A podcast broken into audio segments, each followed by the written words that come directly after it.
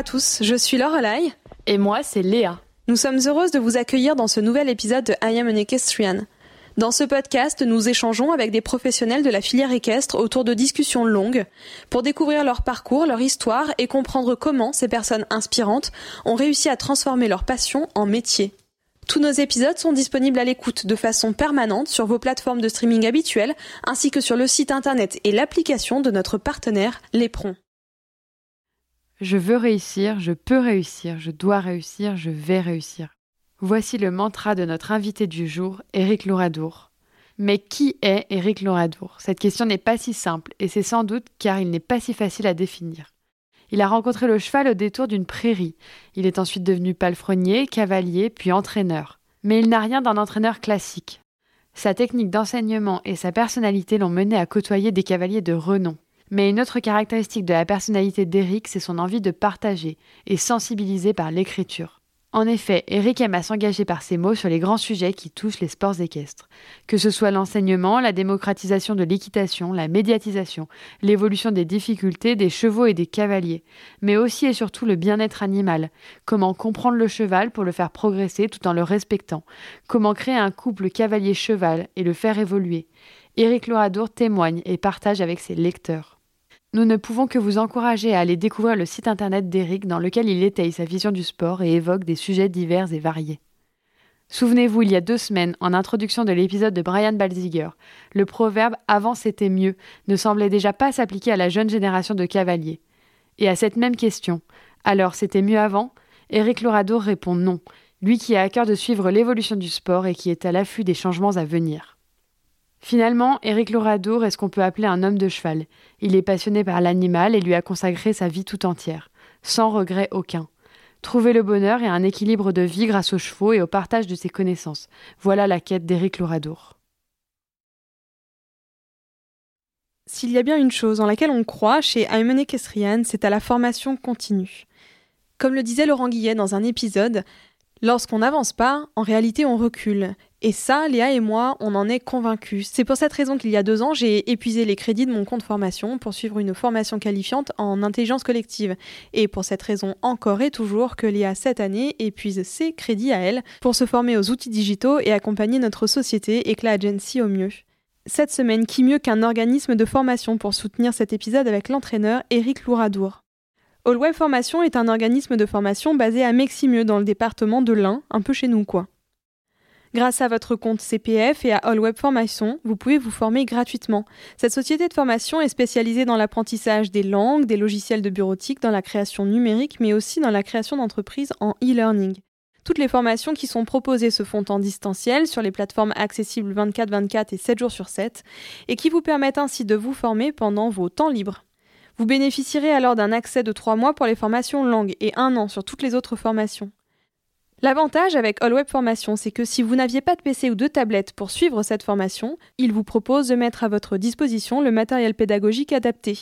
PC portable 14 pouces avec le pack Office 1 an inclus par exemple, iPad 9 ou tablette Samsung S5. Les équipements mis à votre disposition sont neufs et vous pourrez les conserver à la fin de votre formation. All Web Formation s'adresse à tous les bénéficiaires du CPF, c'est-à-dire les salariés demandeurs d'emploi et les indépendants. Ils travaillent également avec les sociétés privées et les collectivités locales. Grâce aux formations certifiantes proposées, ils encouragent le développement personnel et professionnel. Les certifications sont reconnues à l'échelle européenne, voire mondiale pour le TOEIC par exemple. Alors si vous aussi, vous voulez avancer, si vous souhaitez monter en compétences, acquérir de nouveaux savoirs, rendez-vous sur le site www.allwebformation.fr où vous pourrez choisir la formation qu'il vous faut. Les conseillers en formation sont aussi joignables par téléphone au 04 81 68 37 26 ou par mail à contact at allwebformation.fr. On vous mettra évidemment toutes les coordonnées dans les notes de cet épisode. Allez, c'est parti. Bienvenue dans I'm an Equestrian, le podcast. Bonne écoute. Bonjour Eric, merci beaucoup d'avoir fini par accepter notre invitation pour cet épisode. Euh, peut-être un peu contraint et forcé, hein, j'avoue.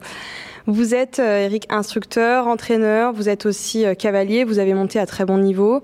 Vous avez officié en Italie comme sélectionneur, puis comme entraîneur de l'équipe junior. De retour en France, vous avez ensuite été entraîneur de l'écurie Chevel, euh, notamment de Jeanne, de Louise et de Maëlle. Vous êtes aujourd'hui de retour sur les terres italiennes où vous tentez de préparer des chevaux pour un cavalier. Est-ce que c'est exact? Alors euh, oui, bah, en gros c'est bien. disons que été déjà en Italie il y a très longtemps. J'ai eu pas mal de succès là-bas et du coup on m'a appelé donc pour diriger tout le secteur jeune, aussi bien les poneys que les les children, les juniors et les jeunes cavaliers. Et en ce qui concerne l'écurie Chevel, oui, j'ai fait cela seulement pendant un an. C'était dans une période où mon élève en Italie, lui, ne montait pas à cheval parce qu'il se consacrait à ses études. Et de ce fait, j'ai pu me libérer donc pour aller euh, pendant une période euh, à cheval. Voilà. On vous connaît aussi pour votre plume, pour vos prises de parole et de position dans les articles que vous partagez sur les réseaux sociaux. Vous êtes non seulement très investi dans la vie sportive, mais vous êtes aussi une personne très engagée, très impliquée. Votre engagement en faveur d'une évolution des sports équestres euh, vers une pratique plus juste, plus équitable, plus respectueuse du bien-être des chevaux. On peut imaginer que tout ça, c'est le fruit d'une histoire. Et cette histoire, on aimerait bien, euh, pour commencer, vous demander de nous la raconter. Est-ce que vous pouvez nous parler un petit peu de votre rencontre avec le cheval et puis nous dresser euh, peut-être euh, les grandes lignes des différents chapitres qui ont façonné votre vie et votre carrière jusqu'à présent? Donc, euh, oui, il est vrai que je suis quelqu'un d'engagé, mais je suis engagé euh, aussi bien dans mon travail que dans ma vie, dans le sens où je pense que l'exigence amène vers l'excellence et que quoi que je fasse dans ma vie, même les choses simples, dans la, routine, par exemple, euh, tous les matins, par exemple, ben, je, je, je, suis très structuré, je fais mon lit tous les matins, je sors de ma maison, ma maison est impeccable, bon, et je suis comme cela dans tout ce que je fais. Et euh, concernant donc mon engagement sur le plan équestre, il est vrai que j'ai peut-être une certaine idéologie, disons, euh, qui m'emmène à réagir. Et puis on me pousse aussi. Bon, voilà. Et euh, étant quelqu'un qui aime la justice, automatiquement, euh, ben, j'ose le faire. Voilà. Je ne sais pas si c'est bien, je ne sais pas si c'est apprécié par tout le monde, mais en tout cas, je, je le fais pour le bien de tous. Voilà. Et particulièrement des chevaux. Concernant ma, carrière, donc j'ai débuté très tard finalement, à 15 ans seulement, j'ai commencé à monter à cheval. Et je n'ai pas pu auparavant le faire parce que tout simplement je n'avais pas les moyens financiers. Mes parents surtout n'avaient pas les moyens financiers de me faire monter à cheval. En revanche, j'étais vraiment attiré par les chevaux. C'est-à-dire, dès que je voyais un cheval dans, un, dans, une prairie ou quoi, il fallait que je m'approche de lui, que je le caresse, que j'essaye même de monter dessus, carrément. Et tout cela, donc, euh, chez mes grands-parents qui étaient agriculteurs. Donc, il y avait un petit peu des, poneys, des ânes, des, euh, des, des, chevaux de trait un petit peu partout dans les prairies. Et donc, euh, j'étais toujours attiré par l'animal.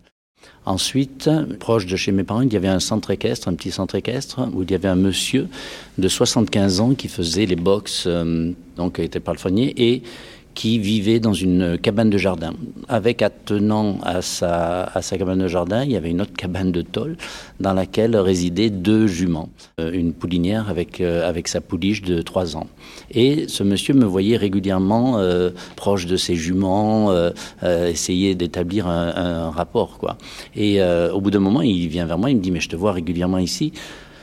Euh, tu, tu, as l'air d'aimer les chevaux, mais tu montes à cheval, quoi. Alors je lui dis non, non, non, absolument pas, je ne peux pas me permettre, mes parents ne peuvent pas m'offrir des cours d'équitation. Et euh, il me dit, ben écoute, si tu veux, la pouliche a maintenant trois ans, il va falloir la débourrer. Et donc, si tu veux, tu n'as qu'à le faire toi-même. Et là, pour moi, c'était vraiment euh, un choc parce que je, n'étais jamais monté à cheval. Donc. Et en plus, euh, débourrer un cheval, c'est quand même pas évident. Donc, j'ai lu, j'ai écouté euh, ce que me disait ce monsieur. Et puis, comme cela, j'ai débourré cette jument qui s'appelait Chita. Et ça a été quelque chose d'extraordinaire parce que cette approche de néophyte m'a obligé à vraiment euh, y aller euh, patiemment et à vraiment établir un rapport de proximité avec la jument.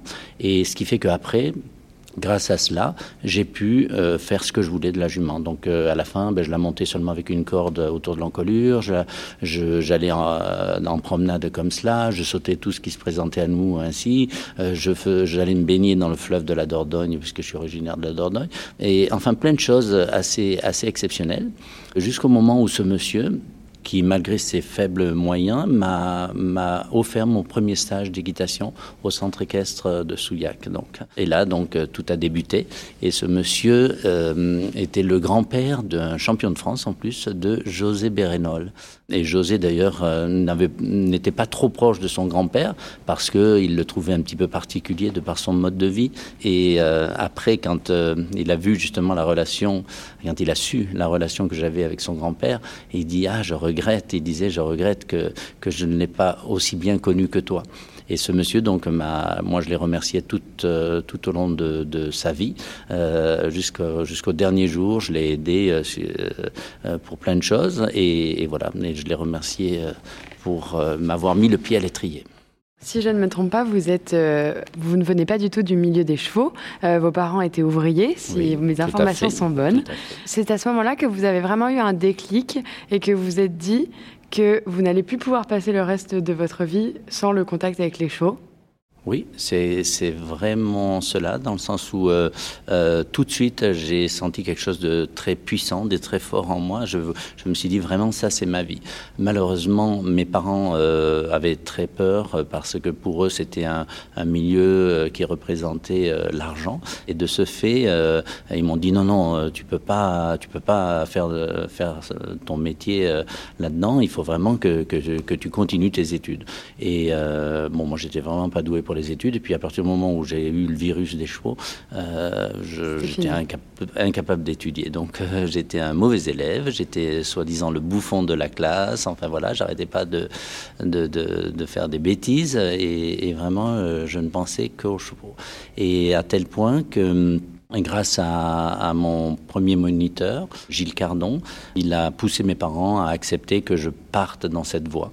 Et comme cela, je suis allé euh, en région parisienne pendant deux ans euh, pour être apprenti cavalier soigneur. Et comment est-ce que quand on est un jeune euh, homme comme vous, on va entrer dans une formation pour être apprenti cavalier soigneur Comment est-ce qu'on passe de apprenti cavalier soigneur à euh, entraîneur, sélectionneur d'une équipe, entraîneur d'une écurie de niveau 5 étoiles comme vous l'êtes euh, aujourd'hui? Alors, ça, c'est la vie qui vous amène là où elle veut bien vous amener. Et donc, c'est vrai que tout ça s'est fait progressivement, mais tout de même assez rapidement.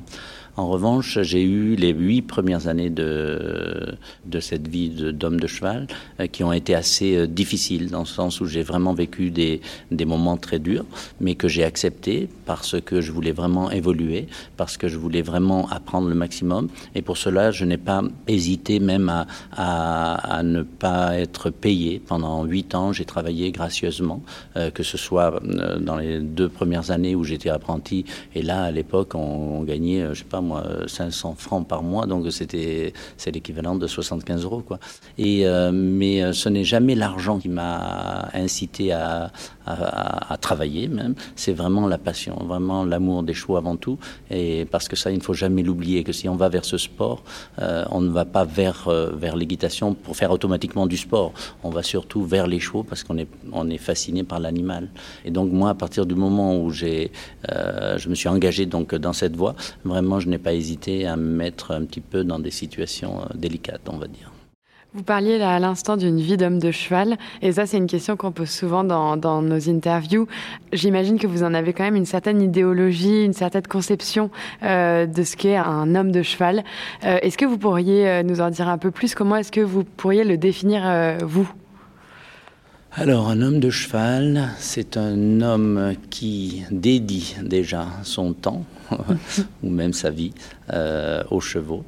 Euh, c'est un homme qui euh, connaît vraiment l'animal et qui va savoir justement respecter son intégrité physique et, mentale et qui va euh, essayer d'obtenir le maximum de son cheval, suivant la discipline dans laquelle on le, dirige, mais tout cela par les bonnes manières et surtout euh, grâce au temps, grâce au temps et la patience. Ça, c'est le plus important.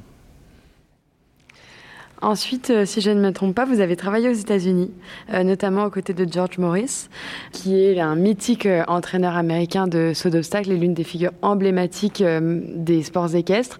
Est-ce que vous pourriez un peu nous dire ce que vous en avez appris de ces années passées aux États-Unis et peut-être quelle, quelle comparaison vous pouvez en faire avec le système français? Alors, euh, j'ai rencontré Georges Maurice euh, lors d'un stage euh, qu'avait organisé Anne Coupéry à Bordeaux. Et pour moi, à partir du moment donc, où j'étais dans cette période d'école, disons, j'observais énormément les grands cavaliers, toujours. Ça, c'est une chose que j'ai toujours fait, qui m'a beaucoup inspiré. Et les Américains étaient très très forts, puisqu'ils avaient à peine gagné les Jeux Olympiques à Los Angeles, enfin bon. Et euh, donc j'étais fasciné par l'équitation américaine, qui pour moi avait vraiment une, une marche en plus, ils ont été vraiment précurseurs dans une équitation, on va dire, moderne. Et donc je voulais absolument faire ce stage avec Georges Maurice. Et là, euh, la rencontre a été euh, assez bonne, on va dire, dans le sens où il s'est pris d'amitié pour moi et il voulait que l'on collabore ensemble. Mais bon, ça, c'est pas, il me l'a pas présenté ainsi. Dans un premier temps, il m'a dit je viendrai te rendre visite plusieurs fois euh, dans ton écurie. Et vraiment, il est venu. Il est venu. Alors moi, je m'y attendais absolument pas. Je me disais qu'est-ce qu'un monsieur comme ça euh, voit en moi? Et puis au bout d'un moment, il m'a donc fait une proposition pour être son collaborateur. Et ainsi, je suis parti aux États-Unis. Là, ça a été une expérience euh, fabuleuse parce que ben, je me suis retrouvé euh, dans un monde de l'équitation totalement différent par rapport à l'Europe, dans le sens où euh, là-bas, c'est vrai que l'équitation sportive est réservée à une élite sociale. Donc euh, automatiquement, euh, il y a beaucoup d'argent et les professionnels euh, sont très bien rémunérés pour leur travail. Mais justement, la contrepartie, c'est qu'il faut aussi justement donner du bon travail. Il faut vraiment être à la hauteur. Et donc moi, ça, ça m'a beaucoup plu parce que comme je vous ai dit au début, pour moi, l'exigence est importante. Donc voilà, donc moi, j'étais vraiment au mieux dans cet environnement parce que nous avions un groom pour euh, deux ou trois chevaux. Enfin bon, les chevaux étaient vraiment euh, des rois quoi. À l'époque, en, France ou en Europe même, les chevaux sortaient éventuellement une heure par jour et puis voilà quoi. Alors que là-bas aux États-Unis, ils allaient en prairie, enfin au paddock, ils allaient euh, en promenade l'après-midi après avoir travaillé le matin. Enfin vraiment un rythme de travail totalement différent où le cheval vraiment sortait énormément de son box. Et donc cela m'a énormément plu c'était tout à fait dans mon idéologie, et donc j'étais très heureux de travailler là-bas. Après, je ne suis pas resté aux États-Unis simplement parce que j'avais des problèmes de visa déjà. Et aussi parce que rester derrière un personnage comme Georges Maurice était euh, pour moi euh, très difficile, quoi, parce que je me sentais vraiment tout petit et j'avais vraiment envie euh, d'aller de l'avant un petit peu seul aussi et puis de faire mes preuves un petit peu à droite et à gauche. Vous avez aux États-Unis, j'imagine, eu l'occasion aussi de découvrir leur système euh, de formation des cavaliers qui est fondé sur les standards du hunter que l'on ne connaît pas tant que ça ici en France, en tout cas pas forcément sur le même schéma. Les cavaliers commencent toujours par des épreuves hunter ou equitation avant de poursuivre leur évolution vers le jumping tel que nous on le connaît euh, ici en Europe.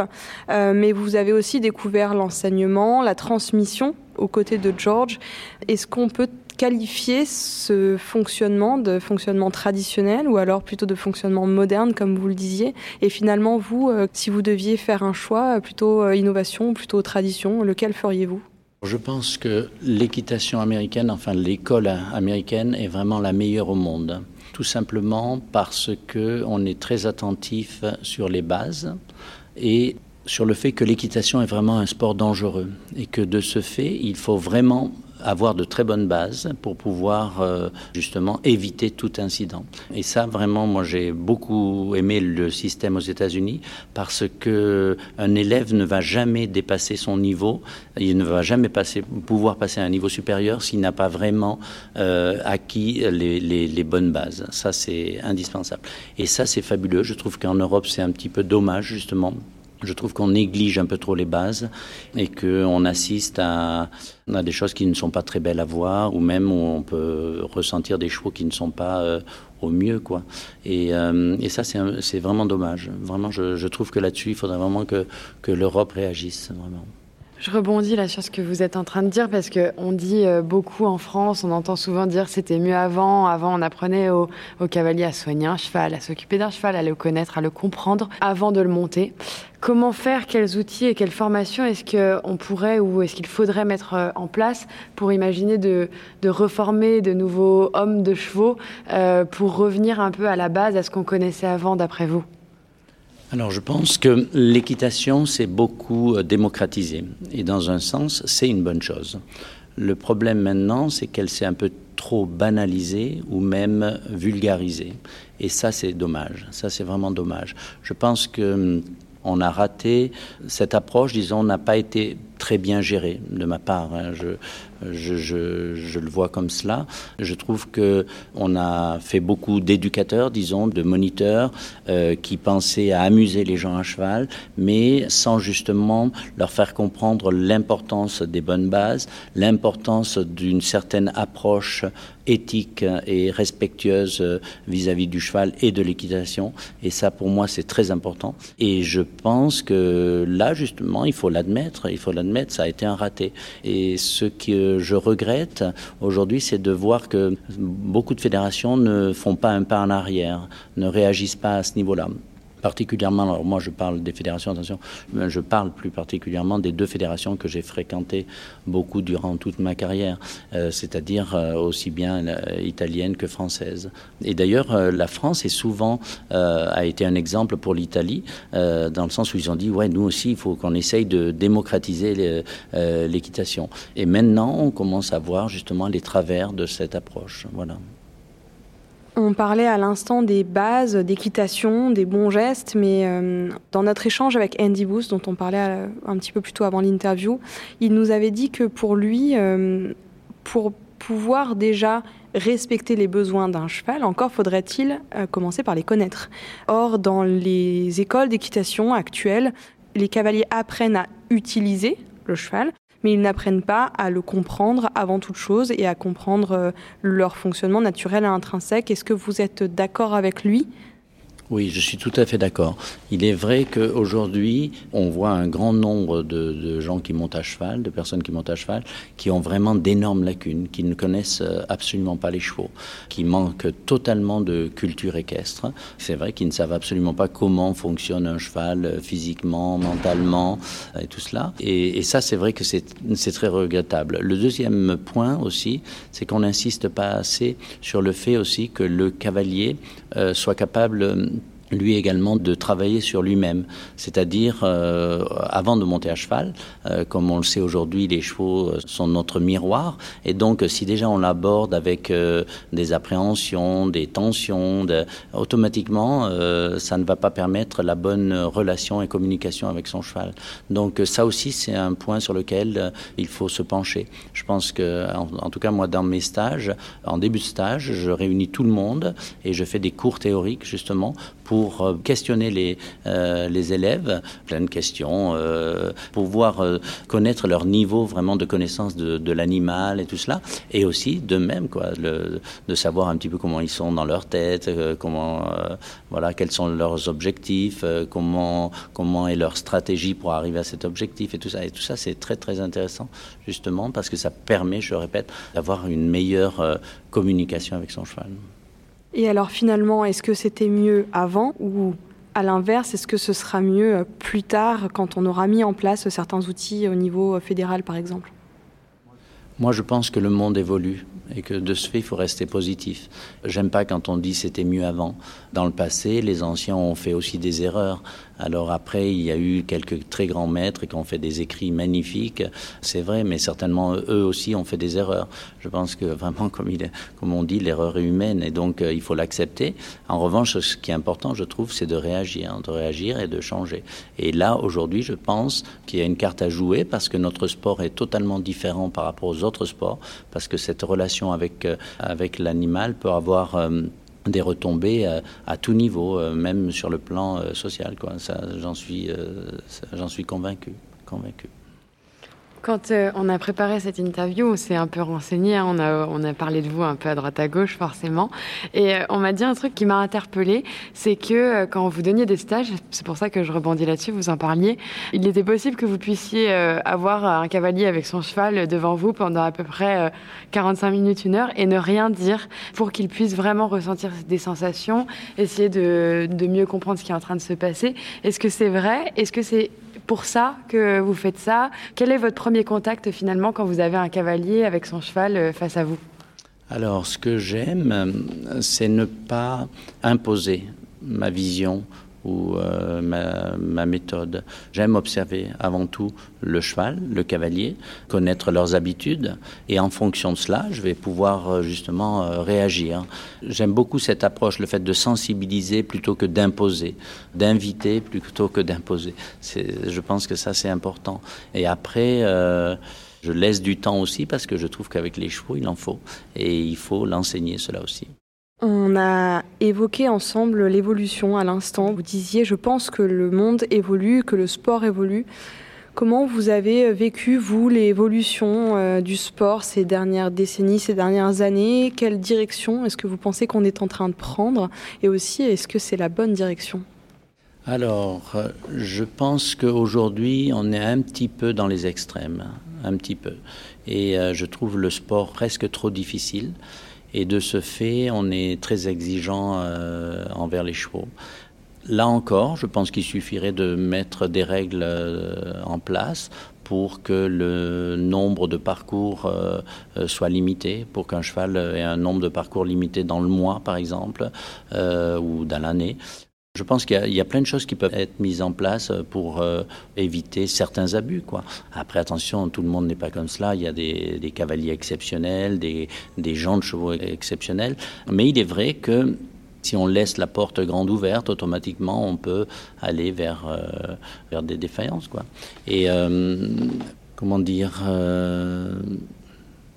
non, c'est vrai que sur le plan euh, technique, je reproche aujourd'hui que les obstacles soient si légers, sont tellement légers, que du coup, euh, ça devient un sport réservé à la fois à une élite euh, de cavaliers, d'accord, et à la fois à des chevaux d'exception.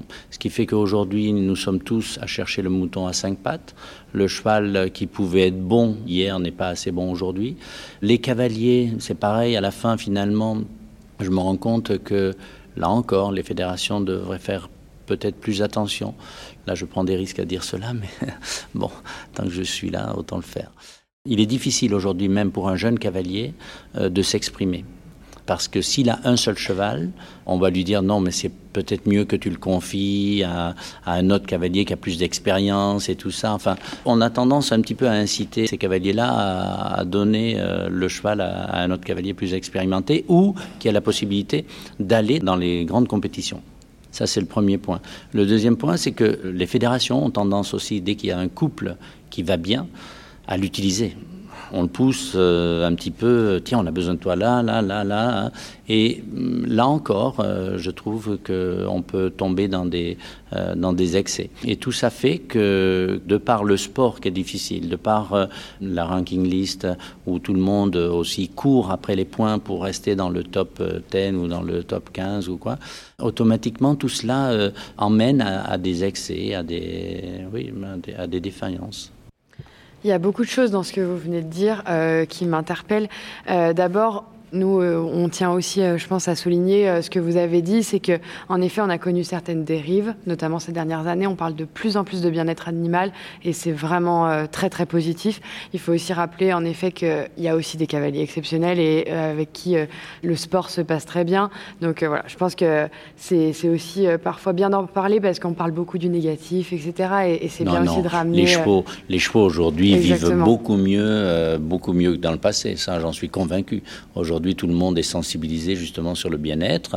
On peut faire mieux encore, c'est certain, mais euh, dans le, monde du cheval a beaucoup évolué, beaucoup évolué. Et quand vous voyez en Suisse, vous ne pouvez plus construire une écurie neuve sans faire un paddock, un accès direct au mm. paddock, enfin plein de petits détails comme ça. C'est aussi avoir un cheval seul dans un pré en Suisse. Oui, mm. oui, exactement. Donc ça, moi, je trouve ça formidable.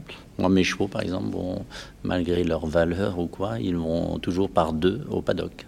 Et alors ça me fait, mm, ça me fait assez sourire parce que souvent j'entends des cavaliers me dire euh, oh, mais nous on les met jamais au paddock parce qu'on a trop peur qu'ils se fassent mal. Et euh, c'est vrai que la gestion euh, des chevaux au paddock est très délicate. Ça demande beaucoup d'attention. Il faut être présent, omniprésent. C'est quand même merveilleux de voir. Enfin moi j'ai un plaisir fou tous les jours quand je vois mes chevaux ensemble jouer ou même être serein simplement. c'est extraordinaire. Nous souhaitions remercier profondément la société All Web Formation pour leur participation à ce podcast. Pour vous aider dans votre développement professionnel, la société vous propose de bénéficier de 5% de remise sur votre formation avec le code KS01. Le code sera évidemment dans les notes de cet épisode. La société est en pleine expansion et ils sont actuellement à la recherche de conseillers en formation. Cette activité peut se faire à temps plein ou sur vos temps libres. Si vous êtes intéressé, contactez Maxime au 06 63 24 84 96. Karen Serran, conseillère pour All Web Formation, est aussi cavalière et a une entreprise de commerce de chevaux. Celle-ci propose divers partenariats avec les organisateurs de concours et des associations. N'hésitez pas à la contacter au 06 59 48 65 63 ou par mail à l'adresse que nous aurons indiquée dans la description de cet épisode. Je vous laisse reprendre le fil de cette discussion avec Éric Louradour. Et comme d'habitude, si ce podcast vous plaît, n'hésitez pas à venir nous le partager sur les réseaux sociaux, sur Instagram, Facebook ou LinkedIn. Nous sommes toujours ravis d'avoir vos retours sur nos épisodes. Bonne écoute et justement, Eric, on le sait, donc le sport est de plus en plus difficile avec des barres euh, plus légères, des parcours de plus en plus hauts, etc. Où est-ce qu'on doit placer le curseur entre le bien-être du cheval, le respect de l'animal, ses besoins naturels et la pratique du sport? Comment est-ce qu'on arrive à concilier ces deux choses qui aujourd'hui forcément doivent cohabiter? Parce qu'on ne tirera pas un trait sur le sport et c'est tant mieux, mais il faut aussi euh, respecter en effet le, besoin du cheval. Alors, derrière toutes les belles choses, il y a automatiquement une partie un petit peu plus cachée qui n'est pas aussi belle. Quand on voit ces cavaliers le week-end, euh, on les admire, on, les met sur des piédestals, mais ces gens-là ont vraiment des vies difficiles. Le sport au haut niveau n'est pas si simple que ça.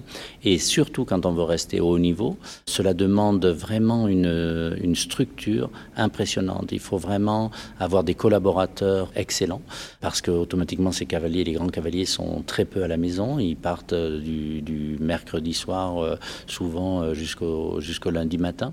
Ça demande énormément donc de personnel et, de gens euh, vraiment euh, compétents. Oui, aujourd'hui, concilier à la fois le sport de haut niveau et le bien-être animal, c'est un, point qui demande énormément d'énergie, de, stratégie. Et, comme je le disais, donc les, grands cavaliers ont besoin d'avoir des, des, personnes derrière eux très très compétentes euh, pour justement gérer cela. Cela demande donc des moyens financiers aussi très importants. Mais je pense que les meilleurs aujourd'hui sont dans ce cas de figure.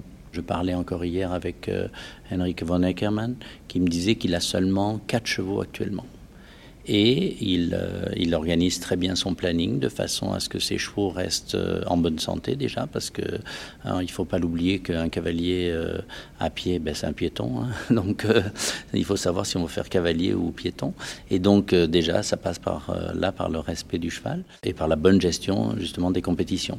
Ça c'est le premier point. je trouve que c'est le point fort d'un Steve Gerda, par exemple, qui va savoir vraiment gérer la, la, la carrière de son cheval en fonction de ses objectifs et tout cela. Et ça, je trouve que c'est quelque chose qu'il faut vraiment apprendre. C'est vraiment quelque chose, euh, un, point sur lequel on doit vraiment sensibiliser euh, tous les cavaliers de compétition aujourd'hui. Hmm. Des points de vigilance, il y en a beaucoup en fait. Euh, vous avez abordé le volume annuel ou mensuel des compétitions courues par un cheval, des parcours, mais il y a aussi les conditions d'hébergement des chevaux en compétition, par exemple les distances à parcourir pour rejoindre les différents concours, l'absence de pause, est-ce que vous pensez que les réponses à ces questions, elles doivent être apportées par les instances fédérales internationales, par les instances fédérales nationales, ou tout simplement par ces cavaliers ambassadeurs, l'instar de Henrik ou de Steve que vous venez de mentionner, qui vont, eux, promouvoir euh, le beau sport, le sport juste, qui vont montrer que c'est possible, qui vont aussi rendre accessible peut-être leur quotidien sur les réseaux sociaux, et également, bah, comme vous le faites aussi avec des articles et de la hum, pas de la propagande, mais euh, de la communication en tout cas, qui a pour but et qui euh, ambitionne d'essayer de sensibiliser un peu les gens et de euh, réveiller un peu les consciences sur ces sujets-là Alors, il est certain que tout le monde a un rôle à jouer. Il est certain que les grands cavaliers, qui sont vraiment euh, à la pointe de la pyramide, eux doivent donner l'exemple. Et je pense que les meilleurs le font. Ils sont obligés de le faire parce que de toute façon, ils ne pourront pas gagner. Parce que je le répète, si on ne gère pas bien la carrière d'un cheval, si on fait trop d'épreuves, si on court trop les épreuves euh, en permanence, euh, pleine vitesse et tout cela, automatiquement on dégrade son cheval. Il faut, on le sait ça. Donc là encore, l'homme de cheval, euh, parce qu'il y a une, énorme différence entre être un bon pilote et être un, homme de cheval. Et je pense qu'aujourd'hui, les très grands cavaliers sont des hommes de chevaux. Et donc c'est bien de les observer. Il faut aussi que, euh, à la base, les fédérations justement mettent en place un système éducatif qui permet vraiment de sensibiliser euh, tous les cavaliers à cela. Et ça, c'est vrai qu'aujourd'hui encore, on voit trop d'excès de, de, ce côté-là des chevaux qui font trop de parcours, des chevaux qui font des parcours dans de mauvaises attitudes de mauvaises conditions. Ça, c'est vrai, on en voit. Euh, il suffit de voir même au, bas niveau, parce qu'il faut dire que dans des, écuries de, bas niveau, justement, souvent il y a des, vieux chevaux qui servent comme, euh, comme éducateurs. Et euh, ben, il n'est pas rare d'entendre si un cheval s'arrête ou quoi, alors que c'est de la faute du, du cavalier, d'entendre l'instructeur dire donne-lui un coup de cravate non, moi, on m'a toujours enseigné que la faute, elle est avant tout de, notre part, de la part du cavalier. Donc euh, ça, c'est, je pense que c'est là-dessus où il faut être vraiment vigilant. L'autre jour encore, j'étais au concours de Saint-Lô et c'est vrai que j'étais assez euh, surpris de voir euh, une jeune fille qui montait quand même sur une épreuve de 1m40 et elle a fait une faute technique, euh, elle a rajouté une foulée dans une ligne hein, à tel point que le cheval s'est battu un petit peu à sa main et puis finalement s'arrête. Et là, elle l'a corrigé. Et pour moi, euh, quelqu'un qui corrige un cheval à ce niveau-là, alors que lui-même a fait une faute technique, c'est inadmissible. Là, j'estime qu'on doit donner des cartons jaunes. voilà, comme on fait dans tous les autres sports. Dans tous les autres sports, c'est ainsi, je veux dire. Et dans les fédérations, par exemple en Allemagne, euh, je peux vous dire qu'ils sont intransigeants là-dessus. Intransigeants. Et donc, euh, ça, je pense que ce serait bien aussi. On le disait euh, tout à l'heure, et puis là, ce, podcast en est aussi euh, une image. Vous aimez à communiquer justement sur vos idées, vous écrivez, vous partagez. Est-ce que vous avez toujours eu l'envie, le besoin de communiquer justement sur ces sujets? Est-ce que c'est quelque chose dont vous avez toujours eu envie ou est-ce que ça s'est fait naturellement parce que vous pensez qu'il faut des personnalités comme vous notamment, pour euh, communiquer sur, euh, sur ces points-là, sur ces idéologies, sur ces idées alors avant tout, moi je ne me considère absolument pas une célébrité ou personnalité dans le monde du cheval. Je suis un simple homme de cheval qui a eu la chance de faire des bonnes rencontres. Euh, si vous voulez, moi j'ai eu la chance, c'est vrai, euh, de par le bouche à oreille, de toujours avoir euh, des, élèves fantastiques, vraiment. Tous mes élèves, je les adore et j'ai eu avec eux des, expériences vraiment fabuleuses. Mais c'est vrai que, bon, j'ai eu, c'est vrai, Christina Libert, José Larocca, toute l'équipe italienne là, pendant une période, le team Chevel, enfin beaucoup de cavaliers, oui, c'est vrai, qui sont qui ont eux une réelle notoriété, Édouard Lévy, enfin bon. Mais tout ça, c'est fait. Euh, moi, j'ai rien, j'ai rien provoqué. Euh, si ce n'est, si, la seule chose que j'ai pu provoquer, c'est que j'ai beaucoup travaillé. J'ai toujours été à droite et à gauche, euh, dans les concours, les stages. Dès qu'il y avait un stage avec qui que ce soit, j'allais assister au stage, enfin tout ça. Donc, il est certain que plus on bouge, plus on lance les dés, automatiquement, plus on a de chances de gagner. Et donc, de par le bouche à oreille ensuite, parce que dans la vie, ce qui compte, ce sont les, les actes et non les paroles. C'est vrai que mes élèves ayant des résultats, eh bien, cela m'a permis d'avoir une certaine notoriété. Après, j'aime partager, ça c'est vrai, j'aime partager depuis toujours. Je suis un protecteur dans ma, dans ma famille, par exemple. Pour moi, ma famille a toujours été très importante. Et même si je n'ai pas créé ma propre famille, parce que je me suis marié avec les chevaux.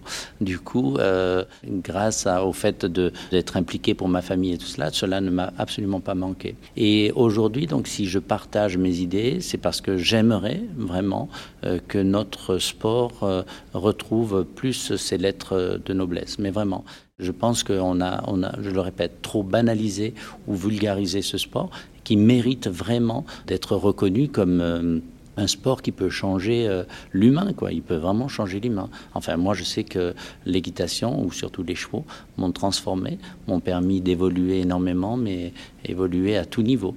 Et donc, euh, c'est pour ça, je pense qu'il y a beaucoup à faire euh, pour justement faire comprendre cela. Et c'est pour ça que j'écris, oui. Alors après, j'ai toujours aimé écrire. Hein.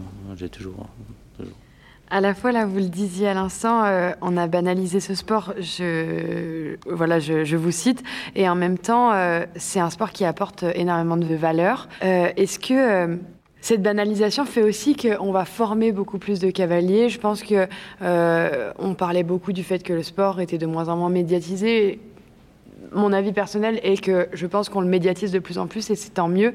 Et est-ce que D'après vous, c'est positif le fait qu'on ait quand même de plus en plus de cavaliers, de plus en plus de, jeunes enfants qui vont apprendre à côté de l'animal? Ah oui, là, là, il est certain que ça, c'est une bonne chose, ça, c'est certain. En revanche, c'est l'approche. Il faut changer l'approche. Il faut seulement donner une meilleure éducation, c'est tout. Je pense que on le voit à tout niveau. Hein. On a voulu euh, rester toujours dans le positif. Il faut surtout pas euh, contredire. Il faut, euh, faut que les gens s'amusent. Enfin voilà. Et hum, on peut pas jouer avec un animal. Enfin moi, je sais que personnellement, j'ai jamais voulu un chien, alors que j'adore les chiens et que tous les chiens en plus viennent vers moi dès que je suis dans un endroit, ils viennent vers moi. Mais je j'ai jamais voulu m'engager parce que je voyage trop, parce que si je pars et je dois le laisser seul, abandonné chez quelqu'un ou quoi. Enfin je, je pense qu'il faut être responsable, il faut être vigilant sur ces choses-là. Et je pense que c'est uniquement, euh, oui, de, la sensibilisation, de l'éducation. J'ai deux questions, alors je vais poser les deux, vous répondrez à celle que vous préférez en premier. Euh, nous sommes ici avec Issa. On va assister tout à l'heure au Grand Prix Coupe du Monde. Quand vous êtes dans un événement comme ça, ce sera ma première question. Est-ce que vous prenez toujours du plaisir à observer le sport ou est-ce que parfois, comme ça a pu être le cas pour nous, je le sais, on en a discuté cet été, Léa et moi, pendant Tokyo par exemple, on finissait par se dire j'ai pas tellement envie de regarder l'épreuve parce que je ne prends pas le plaisir que je devrais avoir à regarder ces chevaux sauter. Est-ce que ça vous arrive aussi de vous faire ces remarques? Oui, c'est vrai que ça peut arriver. Ça peut arriver parce qu'il est vrai que certains cavaliers peuvent être admis euh, dans des compétitions ou parce qu'ils sont sponsors ou parce qu'ils ont un nom, on va dire. Et on les voit donc se mettre en évidence sur des parcours sur lesquels ils ne sont pas tout à fait prêts. Donc ça, c'est sûr que c'est c'est pas toujours agréable pour l'œil. En revanche, il faut aussi admettre qu'une personne qui veut apprendre, elle doit passer aussi par des moments de crise, des moments un peu difficiles. Bon, après, tout dépend de la manière dont la personne le fait. Si elle le fait avec arrogance, euh, et, violence, alors là, non, c'est pas bien. Si en revanche elle le fait avec euh, une approche respectueuse et puis euh, avec surtout euh, humilité, alors là, on peut dire oui, c'est bien. Donc, bon, en revanche, on n'a pas ce problème ici parce que vraiment, il y a un plateau de cavaliers exceptionnel.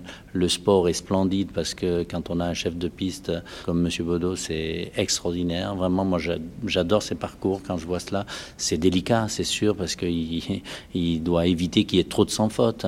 Mais d'un autre côté, euh, quand on voit ces parcours qui sont tellement bien pensés pour le bien-être animal, c'est jamais à l'effort, c'est souvent même en dessous des côtes, c'est pas d'énormes parcours euh, comme on a pu voir et tout ça, ça c'est fantastique. Euh, non, non, ici à, ici à Lyon, pour moi, c'est vraiment un, concours exceptionnel. Déjà, c'est un des plus beaux concours, je pense. enfin, pour moi, c'est un des plus beaux concours au monde on, sais pas, on s'y sent, on, est dans une ambiance sereine en plus, on, le ressent même au niveau des cavaliers. Je trouve que euh, tous montent superbement. Enfin, c'est du, c'est du très beau sport. Je vais faire une mini parenthèse auto-promo avant d'introduire ma deuxième question. On a fait un épisode avec Grégory Baudot. On a beaucoup parlé de sa philosophie, de sa stratégie en amont de la construction d'une piste. Et euh, pour ceux qui ne l'auraient pas écouté, vraiment, je vous invite à l'écouter parce que c'est très intéressant de découvrir le travail de ce chef de piste qui pourrait bien être le chef de piste de Paris et qui fait un travail remarquable. Ah oui, mais il est extraordinaire. Moi, je l'ai vu encore la semaine dernière à Saint-Lô. Il y avait un Auxerre dans un virage qui ne lui convenait pas mais je l'ai vu se, torturer, on peut dire. il a cherché jusqu'à déplacer l'Auxerre de, de, de 1m50 seulement, mais tout cela pour que le, virage soit plus agréable. Vraiment, c'est non, non, un monsieur. On ressent chez lui une, énorme sensibilité, vraiment, et toujours pour le respect. Il est, il est vraiment pour le respect du cheval. Ça, c'est extraordinaire. Je poursuis donc notre conversation et c'est magnifique puisque vous avez introduit ma question, euh, la deuxième que j'avais. Quels sont aujourd'hui les cavaliers donc que vous admirez le plus euh, pour leur talent, mais aussi pour leur qualité humaine et leur système de valeurs? Alors, déjà, on a tous des qualités et des défauts. Hein. Donc, euh, bon. Et moi, c'est comme avec les chevaux. J'aime regarder le positif. Donc, c'est comme un cheval. Quand je vais voir un cheval, je regarde tout de suite euh, ses points positifs et je l'apprécie pour cela. Les points négatifs, on en a tous, donc euh, on on peut pas être parfait. En revanche, il y a, quelques cavaliers, euh, ils sont assez nombreux finalement, qui vraiment me, je suis en extase quand je les vois monter, vraiment. Et quand je les connais aussi, quand je connais leur personnalité, leur comportement et tout ça en société, tout ça, je trouve qu'ils sont exceptionnels. Et c'est vrai que j'adore, par exemple, ben, je vous parlais de Eckermann euh, tout à l'heure, oui. J'adore euh, Daniel Desseur, euh, Grégory Watley, Steve Gerda, Kevin Stott.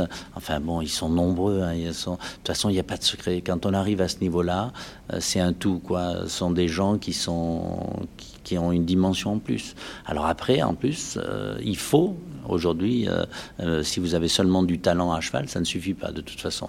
Donc vous ne pourrez jamais rester au haut niveau longuement. Donc ces gens-là, ils le savent très bien. Et donc, euh, eh ben, ils, font des efforts aussi sur leurs points, euh, leurs points négatifs ou leurs points un petit peu défaillants.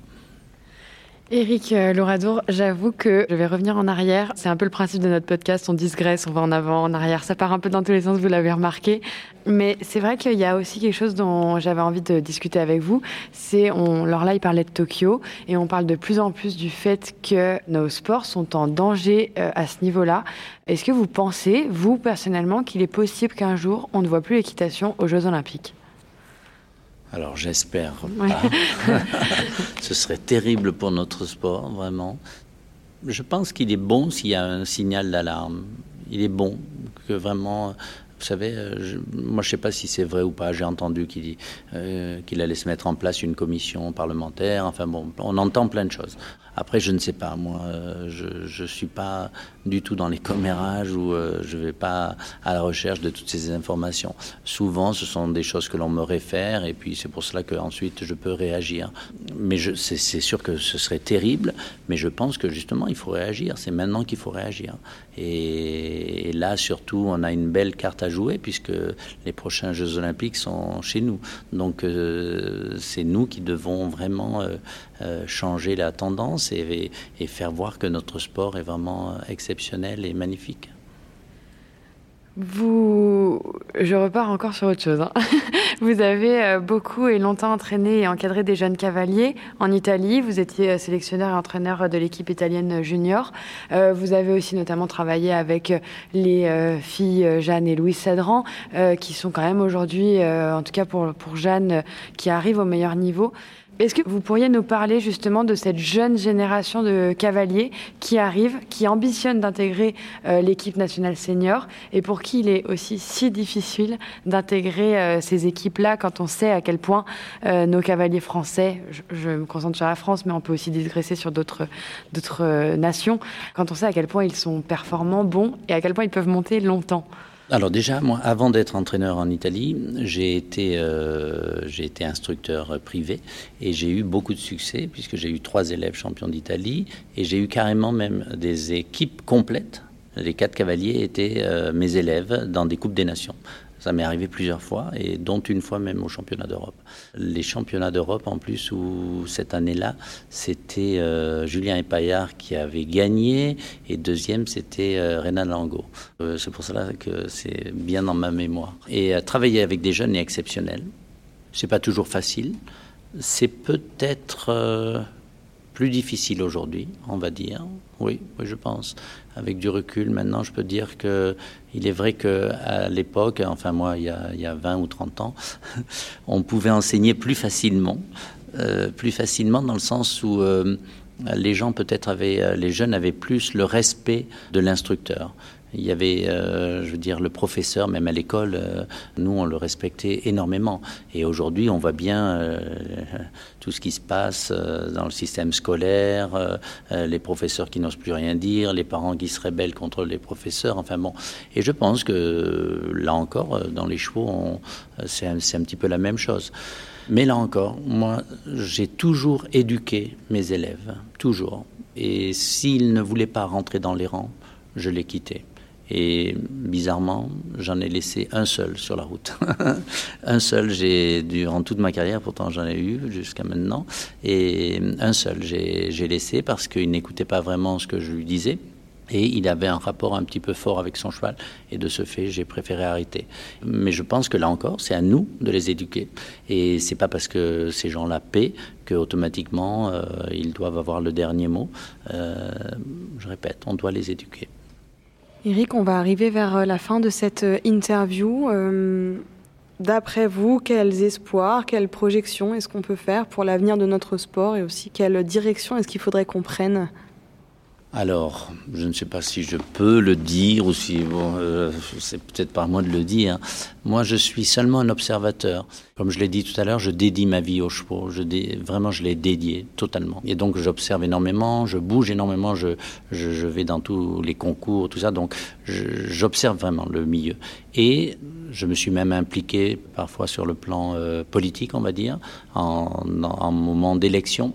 Je l'ai absolument pas fait vis-à-vis d'un candidat qui me plaisait plus qu'un autre ou quoi.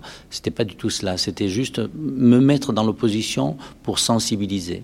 Ce que je regrette dans ce monde d'aujourd'hui, c'est que quand on fait cela, automatiquement, on va plus facilement vous taper sur les doigts et plutôt que de venir vers vous en disant tiens, là, tu nous as sensibilisé sur un point, qu'est-ce que tu en penses? Qu'est-ce qu'on pourrait faire? Là, je trouve que ce serait intéressant qu'il y ait vraiment, euh, justement, euh, euh, c'est là où on dit que les critiques sont positives. Et ça, ça m'attriste un peu de voir que dans notre milieu, eh bien, justement, on est un petit peu trop dans un système dictatorial ou alors, ou alors il y a trop d'omerta dans le sens où on ne parle pas des choses, on n'ose pas parler des choses. Et moi, j'ai horreur de ça. Moi, j'aime affronter les choses. Donc, euh, je pense que non, notre sport, il, peut, il peut avoir des jours euh, magnifiques, ça, j'en suis convaincu, parce que je le répète, les chevaux ont tellement donné à l'humanité jusqu'à ce jour, et ils vont nous donner encore, euh, j'en suis certain, dans le futur. Mais il suffit juste de se remettre sur, les, sur la bonne voie. Et pour finir, euh, Eric, j'aurais une dernière question. Vous venez de le dire, vous avez dédié votre vie entière aux chevaux. Euh, vous êtes un passionné, amoureux euh, de l'animal. Est-ce que vous êtes complètement épanoui dans cette vie? Est-ce que s'il y a des choses que vous auriez pu refaire ou faire différemment, vous l'auriez fait? Voilà. Alors, moi, je suis du signe de la balance. Ah, Donc, ah, on recherche l'équilibre. On recherche l'équilibre. Et de ce fait, tout ce que j'ai fait, je ne regrette absolument pas. Absolument pas, parce que j'ai toujours bien pesé. Et euh, j'ai eu une vie jusqu'à ce jour vraiment passionnante, vraiment passionnante. C'est vrai, je, je, ne suis pas en couple. je ne sais pas si on peut le dire. Mais bon, mais Hein Comment? Mais en tout cas, en tout cas, quand je vois, euh, il m'est arrivé même d'avoir des moments de crise. Je me disais, mais tu dédies toute ta vie aux chevaux et puis euh, vraiment tu tu, euh, tu négliges la tienne. Et, et finalement, quand je vois beaucoup de couples qui se séparent, quand je vois beaucoup de de virements de situation et tout ça, je me dis finalement, ben, les chevaux m'ont tellement apporté, tellement de bonheur et tout cela. Non, non, je changerai absolument rien. Et je suis très très heureux de, de la vie que j'ai et, et, je veux continuer à donner. D'ailleurs, euh, je peux l'anticiper. Ma dernière étape, euh, mon projet final sera quand euh, vraiment je ne... parce que jusqu'à ce jour, je me suis toujours... je suis allé vivre dans les endroits où j'avais des opportunités de travail. Euh, c'est le travail qui m'a obligé à, bouger régulièrement. En général, j'ai fait mm, chez tous mes clients, je reste à peu près 6 ans, 7 ans. C'est à peu près la, période moyenne, disons. Euh, et, et, donc, euh, dans le futur, j'aimerais finir ma carrière en étant dans un camping-car et en allant donner des cours gracieusement à droite et à gauche. Voilà. Vous viendrez nous donner des cours Voilà, avec grand plaisir. C'est ce que euh, Thomas Stemfer euh, m'a confié hier. Ah hier. Je, suis très contente que vous nous l'ayez dit non, parce à notre que, micro. Parce que je trouve, oui, parce que vraiment, je trouve que c'est merveilleux. On, on, non, c'est beau de, de mm. partager et puis de, de, de, dire ok, je vais rester une période là et puis vous donner. Et puis quand vous sentez que vous avez donné assez, enfin moi, c'est ce que j'ai fait avec tous mes avec tous mes élèves. Vraiment, je n'ai quitté aucun de mes élèves en mauvais termes. Et ça, c'est exceptionnel parce que il faut savoir aussi à un moment s'éloigner pour dire, OK, maintenant, tu vas passer à autre chose ou ce que tu as appris avec moi, tu vas le mettre plus en pratique sans moi. Et euh, voilà, donc, euh, non, ça, ça sera un beau projet. Merci beaucoup Eric d'avoir partagé tout ça avec nous, avec euh, autant euh, de transparence et sans langue de bois. Sur des sujets un peu délicats que je ne pensais pas aborder, je vous dis franchement, mais tant pis. En revanche, si je peux donner un conseil à, bien, des, à bien des jeunes, parce que moi j'ai écrit un livre donc, euh, qui s'appelle Grâce aux chevaux, que j'avais écrit parce que une personne un jour m'avait observé quand j'enseignais il me dit, euh, et, donc on discutait comme cela, et il me dit, euh, il me dit, vous savez, vous avez vraiment une façon de, d'enseigner très particulière. Et je lui dis, bah oui, mais justement, je vais écrire un livre technique. Et ce monsieur me dit, euh, mais vous savez, avant d'écrire un livre technique, vous devriez parler de votre, de votre philosophie, parce que vraiment, c'est, ça qui est assez, assez particulier. Et, et donc, c'est pour ça que j'ai écrit un livre, donc une biographie, pour essayer de motiver bien des gens, bien des jeunes qui, dans ce milieu, moi j'en vois beaucoup, j'en rencontre énormément, qui se posent des questions, qui ne savent pas comment faire, qui vont de droite à gauche euh, en essayant de trouver le bon cheval, l'opportunité de monter un minimum, d'apprendre, d'évoluer. Et c'est vrai que c'est pas c'est pas facile pour eux. Et à cela, je voudrais dire vraiment qu'ils se mettent en tête un, mantra que, que j'aime beaucoup.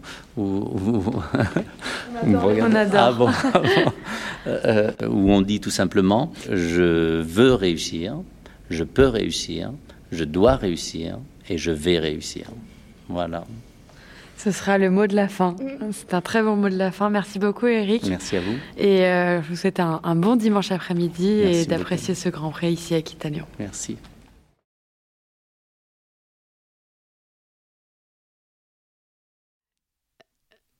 On espère que cet épisode vous a plu. On se dit à dans 15 jours pour découvrir Grégory Watley, le cavalier belge que nous avons enregistré il y a quelques semaines déjà chez lui, dans ses écuries. Nous avons hâte de vous partager cet épisode. À bientôt!